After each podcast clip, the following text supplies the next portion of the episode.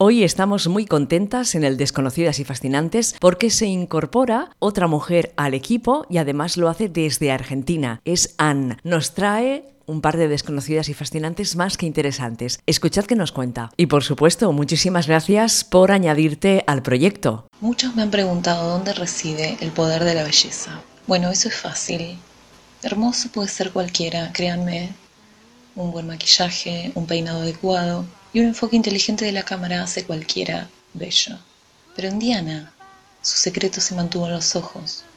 Ella podría ser la persona más feliz de la habitación, pero sus ojos todavía estaban tristes. Parecía condenada a llevar sobre sus hombros un secreto indescriptible, a vivir capturada por el recuerdo de algo o alguien. En reposo, su rostro se convirtió en una obra de arte, de la cual, si la mirabas durante el tiempo suficiente, terminabas en lágrimas y con una aprensión inexplicable, ya que sus ojos eran tan desgarradoramente desesperados. Siempre parecieron una herida en curación constante, pero nunca completamente recuperada. Así es como Edward Knobloch describía a Diana Cooper. ¿Quién es Diana Cooper? ¿Y por qué se merece un lugar en las desconocidas y fascinantes Supongo que tenemos que empezar desde el principio. Lady Diana Manners nació el 29 de agosto de 1892, fruto de la era victoriana, pero heredera de la Eduardina, la hija más joven del séptimo duque de Rutland, famosa por su belleza etérea y lo que parecía ser una melancolía que jamás la abandonaba.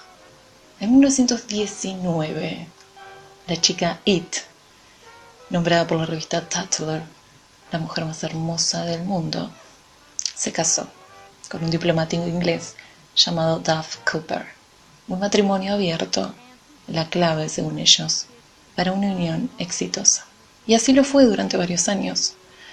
En aquellos años, Diana triunfó en Broadway. Se hizo un nombre y hasta hubo oportunidad de que trabajara en Hollywood en la obra El Milagro brilló como ninguna otra. Personas como Greta Garbo y Marlene Dietrich caían rendidas a sus pies. Pero hasta ese entonces, la propia Diana se consideraba una mujer hetero. Aunque las etiquetas en aquel entonces no eran tan definidas como lo son ahora. Todo esto funcionó hasta principios de los 40, poco después de la Segunda Guerra, para ser más exactos, 1946. Taft es nombrado embajador en Francia y ahí es donde aparece la tormenta, como la misma Diana describe a Louis de Valmorin. Si nos dejamos llevar por las memorias de Diana, así es como ella misma la describe. Y paso al citar. Había una dama que apenas hablaba una palabra, que me pareció, aunque hermosa, un poco incolora. El champán Polignac nos caldeó a todos en un humor mucho menos pomposo. La dama desconocida ríe un poco, pero contribuyó, por lo que puedo recordar, no mucho más.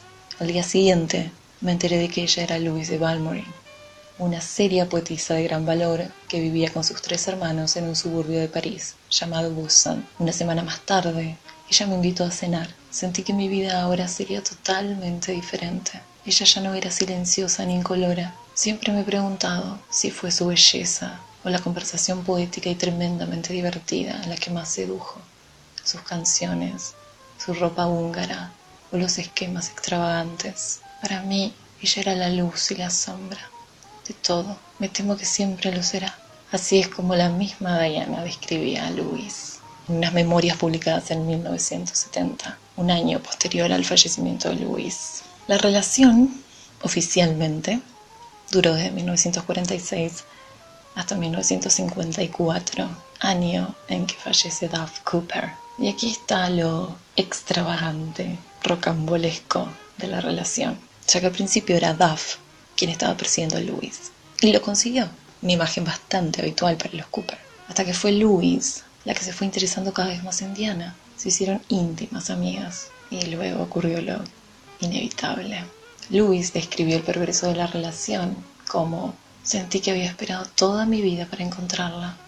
En el momento en que vi esos ojos azules, mi vida tomó un significado. Me sentí como Ícaro, y ella era el sol al que felizmente le daría mis alas. Pero por supuesto, estamos hablando de pleno siglo XX y las cosas no eran tan fáciles como lo serían hoy. Era una situación y una relación lamentablemente condenada. Si nos vamos a basar en ciertos extractos de las cartas, hay algunos magníficos, como por ejemplo Diana Lewis, un 11 de julio de 1946. Fuiste adorable al escribirme rápido y decirme con tanta convicción que me amabas. Te amo, cariño. No me gusta ninguna otra mujer. No te dejes engañar. Esta es una carta de amor.